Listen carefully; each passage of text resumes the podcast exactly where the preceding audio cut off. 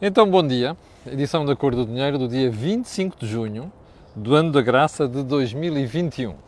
Olhe, último dia da semana, apetecia-me dizer é sexta-feira, mas uh, as minhas sextas-feiras normalmente tendem a ser o contrário das suas, que é normalmente o dia mais lixado, desculpe a expressão que eu tenho em matéria de trabalho. E hoje, para você perceber, estou fora de Lisboa, estou em Santa Maria da Feira, que é um sítio que eu gosto bastante uh, e vou moderar aqui o Fórum Bisfeira.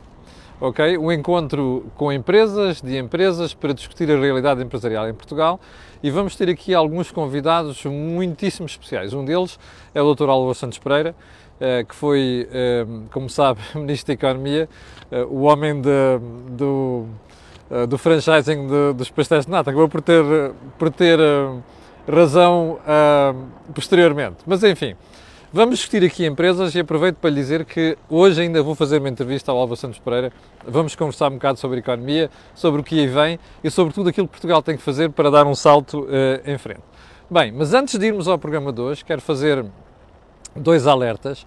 Primeiro, dizer que na próxima sexta-feira vamos ter o webinar sobre quinta-feira, é, segunda, ah, desculpe, segunda-feira está aqui o Zé Pedro Farinha que vai fazer o webinar comigo. Uh, vamos ter uh, o webinar. Isto realmente eu às vezes baralho completamente com as datas, peço desculpa.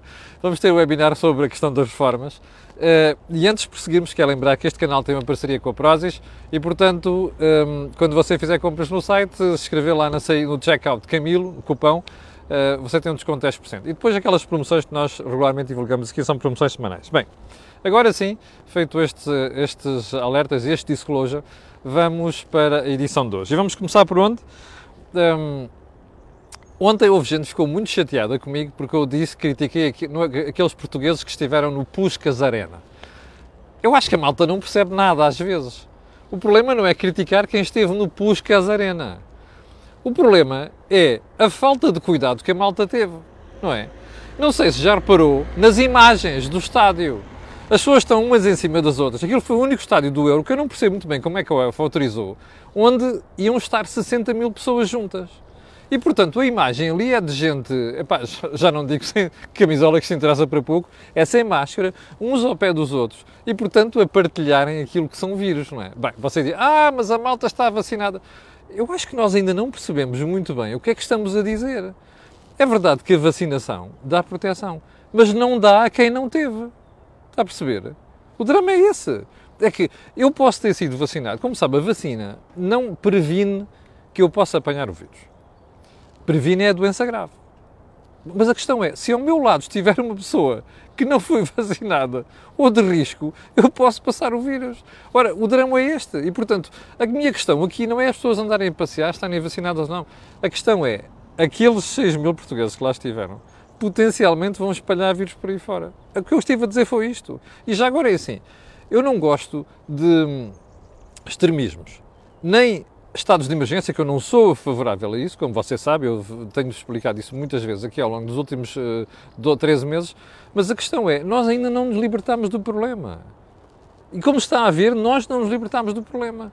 Pode ser, como dizia ontem a senhora Ministra Mariana Vieira da Silva, uma das poucas coisas decentes que disse, ontem na conferência de imprensa, há 760 mil portugueses acima de 60 anos que não foram vacinados. Pense nisso. Eu acho que vale a pena antes de avançarmos com disparados. Ponto seguinte. Um, o Governo anunciou ontem que, afinal, quem tiver o certificado digital, quem tiver um teste negativo pode sair da área metropolitana de Lisboa. Muito obrigado, eu saí da área metropolitana de Lisboa, vou entrar hoje depois das 3 da tarde, um, e pode entrar. Tem que ter é o certificado digital ou então um teste negativo. Mas avisou ontem, não podem ser autotestes. Eu acho muito bem. Já viu que você faz um teste e diz assim, eu estou livre. Não pode ser. Tem que haver uma certificação aqui. Tem que haver uma, uma farmácia ou outra instituição qualquer a certificar. Bom, eu fiz o teste, aproveito para dizer já, e deu negativo. Além de eu já ter tido Covid, não é? Mas agora a questão é esta. Então, avisam a 24 horas do blockout que não se pode utilizar autotestes. Bem, isto já devia ter sido anunciado há uma semana. Não é a 24 horas do evento. Imagine, você tem você tem um, um compromisso fora de Lisboa, tem que ir para fora de Lisboa. Está a pensar, porque lhe foi dito, que com testes você safa-se. Ah, mas a 24 horas do limite horário, você diz, você recebe a informação que afinal os autotestes não servem. Não é assim que se prepara as populações. Não é assim que se prepara o país. Estas coisas têm que ser avançadas e anunciadas com tempo. Bom, ponto seguinte. Fernando Medina e a presença na Assembleia da República. Bom, como você percebeu ontem, Fernando Medina está à rasca. As imagens de Fernando Medina a depor na Assembleia da República mostram a grande preocupação que este assunto está a ser e vai ser para Fernando Medina. Primeiro, o assunto já chegou lá fora. O Parlamento Europeu já escreveu a Medina preocupadíssimo com o que aconteceu, a pedir justificações. Medina perdeu as tribeiras, uma certa altura, ontem na Assembleia da República. Começa a dizer, ah, como aqueles que mandaram para aqui acusar, pá, deixe tretas. Ninguém aqui em Portugal acredita que o senhor Fernando Medina andou a passar deliberadamente informações ao ditador Putin. Isso é o que menos me interessa aqui. O que interessa aqui é o conjunto de procedimentos na Câmara Municipal de Lisboa, o agravamento da situação depois de 2018, apesar do Gabinete Medina saber, e a pouca vergonha que isto é. Aliás, eu já lhe expliquei aqui que a história da Câmara Municipal de Lisboa e o Russiagate tem a ver com uma coisa. Fernando Medina não reforma porra nenhuma, percebe? Onde ele vai, limita-se a gerir o que é, põe um pano por cima do que lá existe e inventa coisas novas. Está a perceber que é para dizer que fez reforma? Não é assim. A Câmara Municipal de Lisboa é um antro, percebe? De lobbies e de corporações. E como são uma série de câmaras municipais e como é o Estado em geral. Portanto, o Sr. Fernando Medina, o que tinha que fazer era reformar a Câmara Municipal de Lisboa. Não pode vir dizer agora, não sabia, é um procedimento, aí não sei quantos repetitivo. Pois, a administração pública está farta dessa porcaria. Está farta, percebe? Isto existe em qualquer, em qualquer uh, esconso da administração pública em Portugal. Ora, isto só mostra que estes fulanos vivem do status quo. Não mudam porra nenhuma e depois vêm apresentar desculpas como Fernando Medina tentou apresentar ontem na Assembleia da República. E já agora pode fazer aquelas figuras de indignado, não sei das quantas, que a malta vai passar por cima disso. O que interessa aqui é o Sr. Dr. Fernando Medina explicar porque é que ainda não se demitiu. Sobretudo, sobretudo depois das últimas revelações. Você já leu o relatório? Se tiver acesso a ele, leia o relatório, que é para você perceber a extensão da pouca vergonha que é este caso.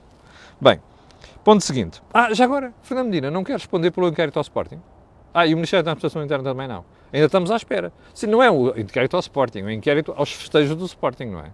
Que a malta anda para aí ignorar, que foi fonte potencial de, de, espalhamento de vírus. Estamos à espera ainda do relatório. Já se fez o da Câmara de Lisboa, não é?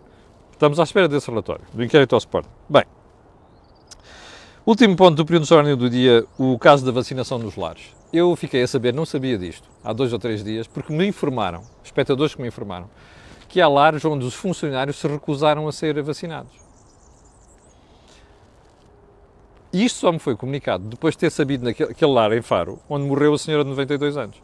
Bom, que já tinha tido uma, uma, uma, uma vacina. Primeiro ponto, vai haver sempre gente que morre. Não vale a pena estarmos a dramatizar casos. 92 anos é uma idade proveta. É? Olha, a minha mãe não chegou lá, infelizmente. Uh, mas ah, e a senhora tinha outras comorbilidades. Mas a questão não é essa. Ficámos a saber que nesse lar havia funcionários que não tinham sido vacinados. E o argumento dos funcionários é: ah, nós não lidamos diretamente com as pessoas. Isto é inaceitável. Ok? Eu espero que a Direção-Geral de Saúde e a senhora Ministra Marta Temido olhem para estes casos como deve ser. Quem trabalha nos lares não pode ter vontades aqui. Quem trabalha nos lares, por causa do risco que representa para quem lá está, tem por obrigação, e devia ser uma obrigação legal ser vacinado. Não é admissível que as pessoas venham lá armar-se em eu sou anti-vacinas ou não sei quantos, não me interessa estar vacinado, sabendo que existe o risco de pôr em, em risco, perdão, perdão, pela redundância, pessoas de idade proveta.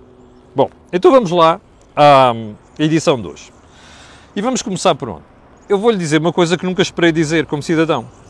É que eu acho que o Governo está-se a candidatar a umas ações de desobediência civil.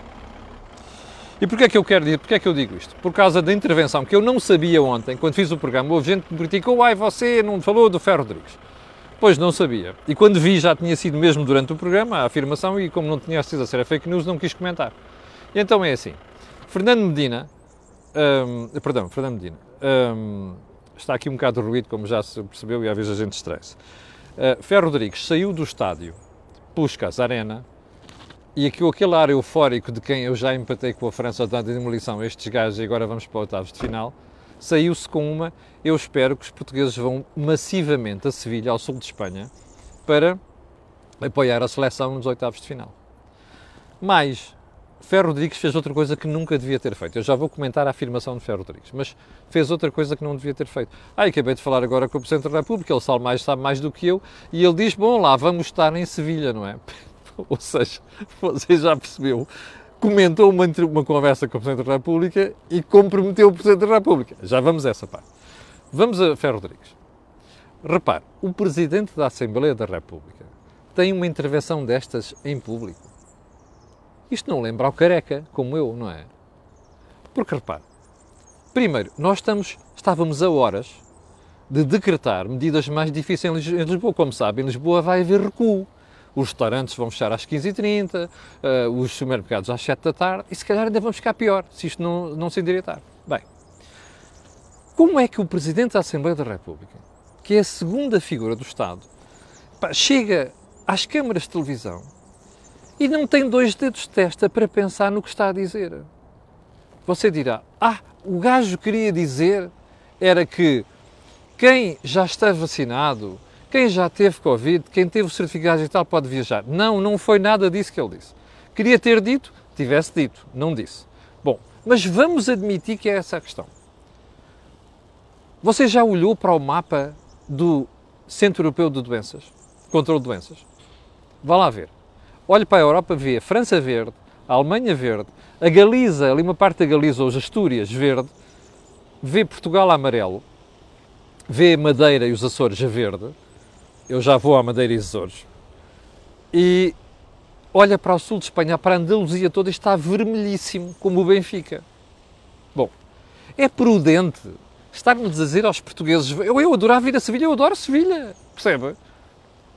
Ia lá quase todos os fins de semana, uma certa fase da minha vida. Bem, adorava ir ver os jogos oitavos de final. Eu, vários europeus que eu fui ver, jogos, mundial, e não, eu adoro, adoro futebol, mas porra, com o sul de Espanha a vermelho, a gente diz à malta para ir ao sul de Espanha? Bem, lá está, aí vai a malta vacinada, obrigado. Mas a malta que for vacinada, vai lá, se apanhar o vírus, fica com uma doença light, mas quando chegar cá e apanhar quem não foi vacinado, é uma doença chata. Está a ver o problema?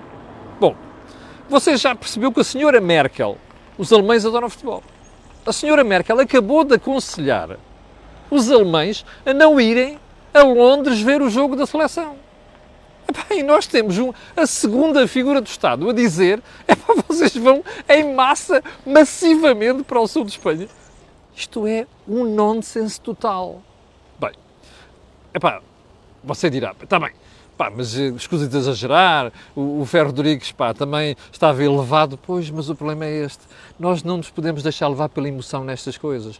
Nós temos de ser chatos e sérios. E ser chatos e sérios é que, meus senhores, não vão. Porque isto está feio. Ontem a Mariana Veira da Silva, com um ar muito solene, diz, no final da conferência de imprensa, a situação é muito grave. Oh, doutora Mariana Veira da Silva, você só descobriu isto agora? Então há duas semanas que os médicos andam a avisar. Ah, estamos com aquele complexo. Ah, pois há ali uns médicos que epá, não sabem o que é tomar decisões e não sei das quantas. Olha, pelos vistos, o alerta foi ignorado. E agora nós temos um problemaço em mãos. É verdade que não há mortes, como o Presidente da República diz, nem há disparo de internamentos, nem no UCIs. Isso é tudo verdade. A questão é que nós somos obrigados agora a reparar a economia, uma parte dela, por causa desta brincadeira. Acordaram agora. Bom, voltando a Ferro Rodrigues. Imagina o desastre que é dizer ah, eu falei com o Sr. Presidente da República, o Sr. Presidente da República disse, bom, lá estaremos, não é? Ontem o Presidente questionado teve que fazer um volta, de volta atrás. Primeiro, tentou safar o rabito, desculpe uma expressão, da Ferro Rodrigues, dizer, ah, mas ele queria dizer a quem tivesse vacinado. Ó, oh, Dr. Marcelo Bercelo Rebelo de Sousa, pior emenda que o soneto, não é? Porque o problema é que o sul de Espanha está a vermelho. Portanto, não é de ir ponto final, não é? A menos que algum milagre qualquer, alguém me prove que a pessoa que vai lá não vai apanhar, não vai apanhar o vírus. Bem, agora veja, o Presidente da República, quando está, então o senhor vai, ah, se aqui o português comum puder ir, eu vou. Errado, porque o português comum que lá for, mesmo com o certificado digital ou com a, com a vacina, não sei das quantas, corre o risco de apanhar o vírus e passar a quem não tem. Bom, como você viu ontem, o vice-almirante, muito sensatamente, quando disseram assim, então é melhor reforçar em Lisboa, não, porque senão a gente vai largar, vai deixar bolsas. E isto não há volta a dar, não há vacinas suficientes, não se pode acelerar esta brincadeira, nós temos de ter paciência. E quem anda para aí a dizer já, ai, não sei das quantas, a gente tem que começar a fazer a vida normal. Fazer a vida normal, mas com restrições. Porque esta brincadeira da pandemia só se vai resolver quando a malta toda estiver vacinada. Porque senão é sempre o risco de quem não está a estar a levar com o problema da doença. Está a ver? E o risco que isto representa. Este é que é o ponto fundamental. Portanto, olha, falta de sensatez do Sr. Presidente da República, falta de sensatez gritante, vergonhosa do Dr. Ferro Rodrigues, que ainda para mais é useiro a fazer nestas coisas. Como você se recorda, no ano passado, no 25 de Abril, alguém disse assim, vão fazer a celebração no Parlamento? Vamos. De máscara? Então eu vou andar ali mascarado, está a ver? Depois dá para estes disparates. Bom, o homem devia era ter um bocadinho mais tempo na língua. Bem, uh, agora, mais um ponto. Imagina o que é os 3 milhões de habitantes da zona metropolitana de Lisboa, que ficam confinados ao fim de semana, olharem para isto e dizer assim: epá, o Presidente vai a Budapeste, o Primeiro-Ministro vai a Munique, o Presidente da Assembleia da República diz que vai a, a, a, a, Sevilha, o Presidente da República vai a Sevilha.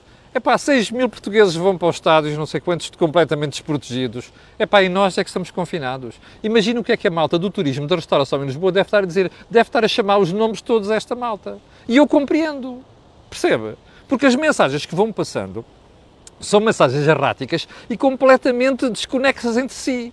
Porque isto passa para as pessoas a ideia, estes gajos não sabem o que estão a fazer. Percebe? Esse é que é o drama. E repare, porque é que eu falava da desobediência civil? Eu, sinceramente, se houver desobediência civil a partir de hoje, depois do que nós ouvimos a estes responsáveis máximos da nação, o Presidente da República é o primeiro, o Presidente da Assembleia da República é a segunda figura do Estado, se houver desobediência civil, eu vou repetir, eu compreendo, não estou a encorajar, mas eu compreendo, porque eu acho que os portugueses devem estar fartos desta porcaria, fartos desta desconexão entre governantes, percebe? E responsáveis, e sobretudo a irresponsabilidade com que isto vem, inclusive das figuras mais altas do Estado, percebe? Atenção, eu não estou a aconselhar desobediência civil. Estou a dizer é, um dia destes vai haver uma desobediência civil e eu nessa altura tenho que dizer assim, eu percebo porque a malta está farta desta marmelada. Percebe? Bom, é só para depois não dizerem que eu encorajei aqui desobediência civil. Bem, hum, ponto seguinte, e a gente vai se aproximando do final do programa, eu tenho que ir fazer a moderação daqui a bocadinho. Ontem, o meu jornal, o Jornal de Negócios, dizia que o Dr. José Mendes vai ser presidente da Fundação Casais. Lembra-se de José Mendes? Sabe quem é? José Mendes foi secretário de Estado um, do Ministério do Ambiente durante legislatura e mais uns meses. José Mendes foi aquele senhor que me ameaçou a mim e convidou os meios de comunicação social a censurarem-me. Há uns meses, lembra-se? José Mendes foi aquela pessoa que eu, a quem dei aqui uma resposta um bocadinho violenta, dura, porque ele mereceu. O Dr. José Mendes, que é professor, é engenheiro civil, vai para presidente de uma fundação, de uma construtora. Ah, a construtora disse, ah, não tem nada a ver com ele estar na política ou ter sido político. Ah, pois não, não deve ter nada a ver mesmo. Estamos mesmo a acreditar nisto, não é? A mim o que me faz a impressão, lembra-se da história das portas giratórias que eu estou farto de criticar aqui? É Centeno que é ministro, vai para governador. É Ana Paula Vitorino que era ministra, vai para regulador dos transportes. E o rei que os parta a todos, percebe? Agora é José Mendes, que saiu do governo há poucos meses e agora vai para a presidência da Fundação de uma construtora. Ora, por mero acaso, as construtoras vão ter muito trabalho nos próximos meses, à conta da bazuca, percebe? Por mero acaso, não é? Uma boa parte dos fundos da bazuca vão para esta coisa. E a gente olha tudo para isto e dizemos comemos gelados com a testa, está a perceber? É assim, comemos gelados com testa, só pode ser. Que é, por mero acaso, uma pessoa que esteve no governo vai para presidente de uma fundação de uma construtora. Epá, eu não tenho nada contra casais, nem contra a Motengil, nem contra ninguém. Mas, pelo amor de Deus, sejam um bocadinho mais comedidos na forma como fazem as coisas. Porque isto passa para o povo e para a população em geral uma péssima ideia de que existe concubinato e que existe relações de duvidosa racionalidade entre o poder económico, nomeadamente as construtoras, e o poder político. Perceba? É esta mensagem que estão a passar ao país. Mas enfim, e já agora, faz favor, isto não tem nada a ver com o desaguisado que eu teve com, com José Mendes, porque eu faço essa crítica ao Centeno, faço essa crítica à Ana Paula Rodrigues e faço essa crítica ao PSD quando estiver no poder e fizer estas porcarias. Porque isto é uma pouca vergonha. Bom, ponto seguinte. Hum, Eu vou comentar uma frase da semana que eu elegi como frase da semana a doutora Elisa Ferreira. Como sabe, eu critiquei aqui violentamente na segunda-feira e ainda não toquei numa uma frase dela que foi assim. Alguns países especializaram-se a fazer concorrência fiscal. Ah, é? Mas há outros países, como por exemplo Portugal, que se especializaram a aumentar a despesa. E portanto, como aumentou a despesa, aumentam os impostos. Está a perceber? É só isto. Olhe, disparates socialistas. É o que isto quer dizer.